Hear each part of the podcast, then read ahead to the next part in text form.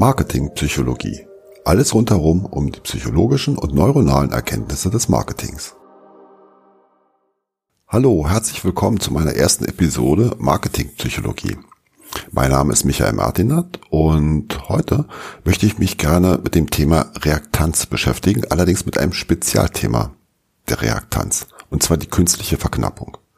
Reaktanz im eigentlichen Sinne ist im Grunde eine Abwehrhaltung. Das heißt gegen eine wahrgenommene Beeinflussung beispielsweise. Das muss jetzt nicht, nicht unbedingt aufs Marketing beziehen. Das kann auch ganz einfach in einer Partnerbeziehung stattfinden. Man merkt, man wird manipuliert oder jemand versucht uns zu manipulieren. Jemand versucht uns zu beeinflussen, in eine bestimmte Richtung zu drängen. Und wir reagieren, wir reagieren daraufhin mit einer Abwehrhaltung. Wir versuchen uns dem zu entziehen.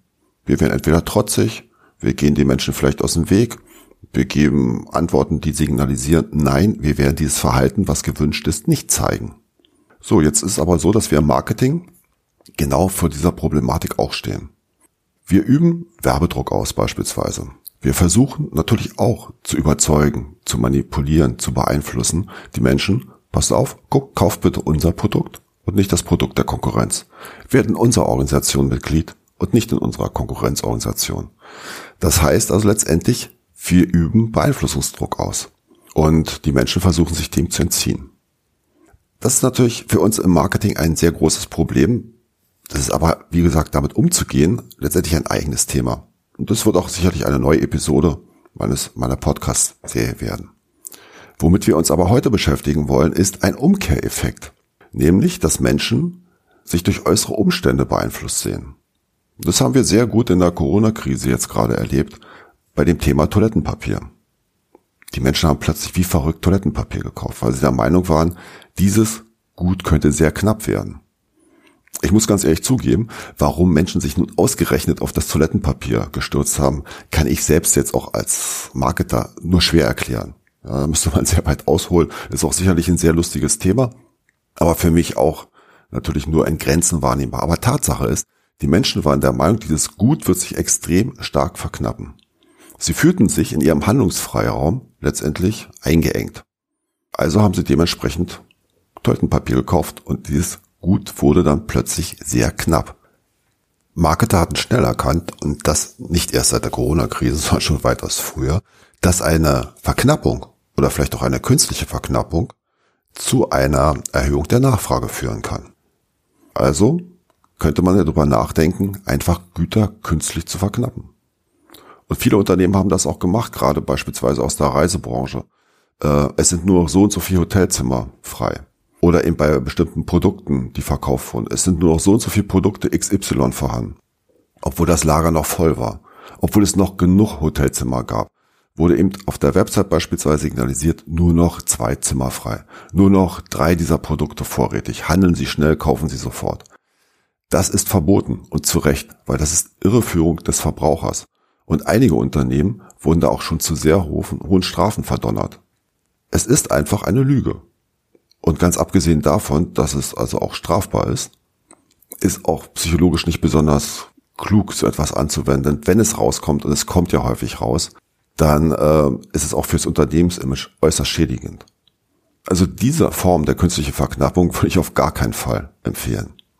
Aber es gibt andere Möglichkeiten, beispielsweise eine künstliche Verknappung völlig legitim durchzuführen. Das heißt also, wie können wir Produkte völlig legitim verknappen? Beispielsweise durch eine Limited Edition, indem wir einfach sagen, wir sind Hersteller von Modeschmuck und diesen Modeschmuck, beispielsweise diese Kette, gibt es eben nur 100 Mal. Und dementsprechend, wenn eben nur noch drei von dieser Limited Edition übrig sind, kann ich das selbstverständlich auch kommunizieren oder auch noch früher. Ich kann auch das runterzählen. Es erhöht selbstverständlich den Verkaufsdruck. Und es erhöht in der Regel auch den Preis, weil es ein knappes Gut ist. Vorausgesetzt, dass dieses Produkt entsprechende Bedürfnisse weckt. Ansonsten, klar, will es auch keiner kaufen. Das wäre die eine Möglichkeit. Wir können aber auch das etwas weiter sehen sozusagen. Wir können also auch das Gesamtpaket Preis und Leistung verknappen. Wir können einfach beispielsweise sagen, pass auf, diesen Laptop oder dieses Notebook bekommt ihr, weiß ich was, statt für 1000 Euro für 600 Euro, also extremer Preisunterschied, aber nur über den und den Zeitraum. Das heißt, ich habe das Gesamtpaket verknappt, Preis und Leistung. Das ist ja etwas, was wir häufig kennen. Ne? Das heißt, diese Rabattierung oder Preisnachlässe über bestimmte Zeiträume, die dann allerdings, wie gesagt, begrenzt sind. Damit habe ich das Gesamtpaket Preis-Leistung verknappt. Funktioniert häufig auch sehr gut, hat aber auch selbstverständlich so seine äh, Probleme, die es mit sich bringt. Das Markenimage beispielsweise kann geschädigt werden, weil sich Menschen sagen, warum soll ich eigentlich ein Produkt für 1000 Euro kaufen, wenn ich es auch für 600 Euro erhalten kann? Das ist aber wieder ein anderes Problem. Können wir uns auch später mal drüber unterhalten, oder kann ich später mal eine Episode drüber machen, wie Preise Marken beeinflussen. Aber auch bei der dritten Möglichkeit kommen wir darauf hin, zu sprechen, wie Preise Marken beeinflussen. Wir können mich wirklich ganz einfach weniger produzieren. In der Automobilbranche gibt es einen Hersteller, beispielsweise, also Dacia, diese Marke, die ja zu einem großen Konzern gehört, die, die genau das macht. Sie versuchen also immer am Limit zu produzieren. Sie bieten sehr preiswerte Autos an, also haben sich fast ein Image aufgebaut, dass ihre Autos sehr preiswert sind.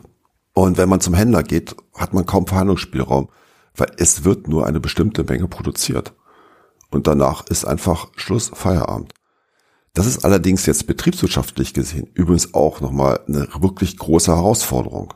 Denn betriebswirtschaftlich gesehen kann es auch sein, dass ich beispielsweise ins Minus rutsche. Das heißt, dass viel mehr Menschen meine Autos kaufen würden, sie nur nicht kaufen, weil sie nicht da sind, weil sie nicht vorhanden sind, weil sie nicht produziert wurden und somit auf andere Hersteller ausweichen. Das heißt, im Hintergrund muss eine stetige Kostenrechnung, stetige Bedarfsanalyse stattfinden, damit man einen bestimmten Punkt, der auch wirklich sehr schwer fassbar ist, nicht unterschreitet.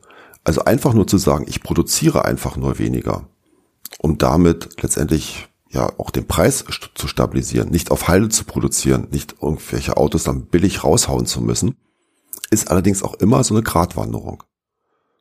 Aber denken wir jetzt mal nicht nur an große Konzerne, denken wir auch einfach mal an Einzelkämpferinnen und Einzelkämpfer, an kleine Unternehmen oder an mittelständische Unternehmen. Auch die können natürlich genau zu solchen Mitteln greifen und sagen, okay, wir produzieren weniger. Und somit ist es zum Beispiel auch sehr interessant, wenn ich beispielsweise äh, ein Unternehmen gründe, gerade im Dienstleistungsbereich haben ja viele Menschen das Problem, wenn sie im Dienstleistungsbereich beispielsweise als Designerin oder als Fotograf oder ähnliches letztendlich ihr Unternehmen gründen. Wie vermarkten sie sich am besten? Wie verkaufen sie sich am besten? Und dazu gehört selbstverständlich auch die Preispolitik. Hm? Ich kann also beispielsweise sagen, okay, ich bin jetzt Designer und möchte, habe eigentlich das Ziel, auch eine Designagentur mit Mitarbeitern auf die Beine zu stellen. Dieses Ziel möchte ich so schnell wie möglich erreichen. Das bedeutet letztendlich, ich versuche, den Bedarf am Markt ständig zu decken. Das heißt also, wenn jetzt Kunden zu mir kommen und sagen, können Sie mir beispielsweise ein Corporate Design für mein Unternehmen äh, ähm, aufbauen, dann wird derjenige natürlich sofort zuschlagen und sagen, ja, natürlich kann ich das machen. Und dann kommt eine zweite Firma, eine dritte Firma und letztendlich ist er auf einem bestimmten Preisniveau oder sie. Hm, oder ich, wenn ich das jetzt machen würde. Das heißt, ich habe in der Regel versucht, mit einem geringen Preis in den Markt einzusteigen. Und ich werde jetzt mir sehr schwer tun, meine Preise zu erhöhen. Außer, ich würde sagen, nein, ich kann diesen Auftrag zum Beispiel nicht mehr annehmen, weil ich habe die Kapazität nicht dafür. Das heißt also, ich führe selbst eine Verknappung herbei. Ich könnte zwar Mitarbeiterinnen und Mitarbeiter einstellen, aber ich tue es nicht, um letztendlich meinen Preis zu erhöhen, um zu sagen, okay, das ist ein knappes Gut, wer es haben möchte und ich unter Umständen werde ich auch für den Markt interessanter. Was man nicht haben kann, will man ganz besonders haben. Das kommt also auch noch dazu. Das heißt also, ich könnte mir auch überlegen, als Startup oder als Gründer, gerade eines Dienstleistungsbereichs, erstmal zu sagen, mm -mm, bestimmte Aufträge, die für mich nicht interessant sind, die mich nicht weiterbringen, die mich nicht weiterführen, nehme ich erstmal nicht an. Der Gegeneffekt wäre beispielsweise, oder das Gegenteil, ich würde jetzt massig Mitarbeiter einstellen und Mitarbeiterinnen, um den Bedarf des Marktes zu decken und muss letztendlich alle Aufträge annehmen und muss letztendlich auch unter Umständen niedrige Preise akzeptieren, damit ich meine Mitarbeiterinnen und Mitarbeiter bezahlen kann. Also ist es eine Überlegung wert, unter Umständen eine künstliche Verknappung herbeizuführen oder eine Verknappung insgesamt. Ja, und das war es auch schon zum Thema letztendlich Marketing und Verknappung. Und ich freue mich schon darauf, die nächste Episode zu machen und ich hoffe, dass ihr auch dann wieder gerne zuhört. Also bis dann. Tschüss. Diesem Podcast könnt ihr auf Spotify und auf Apple Podcast folgen.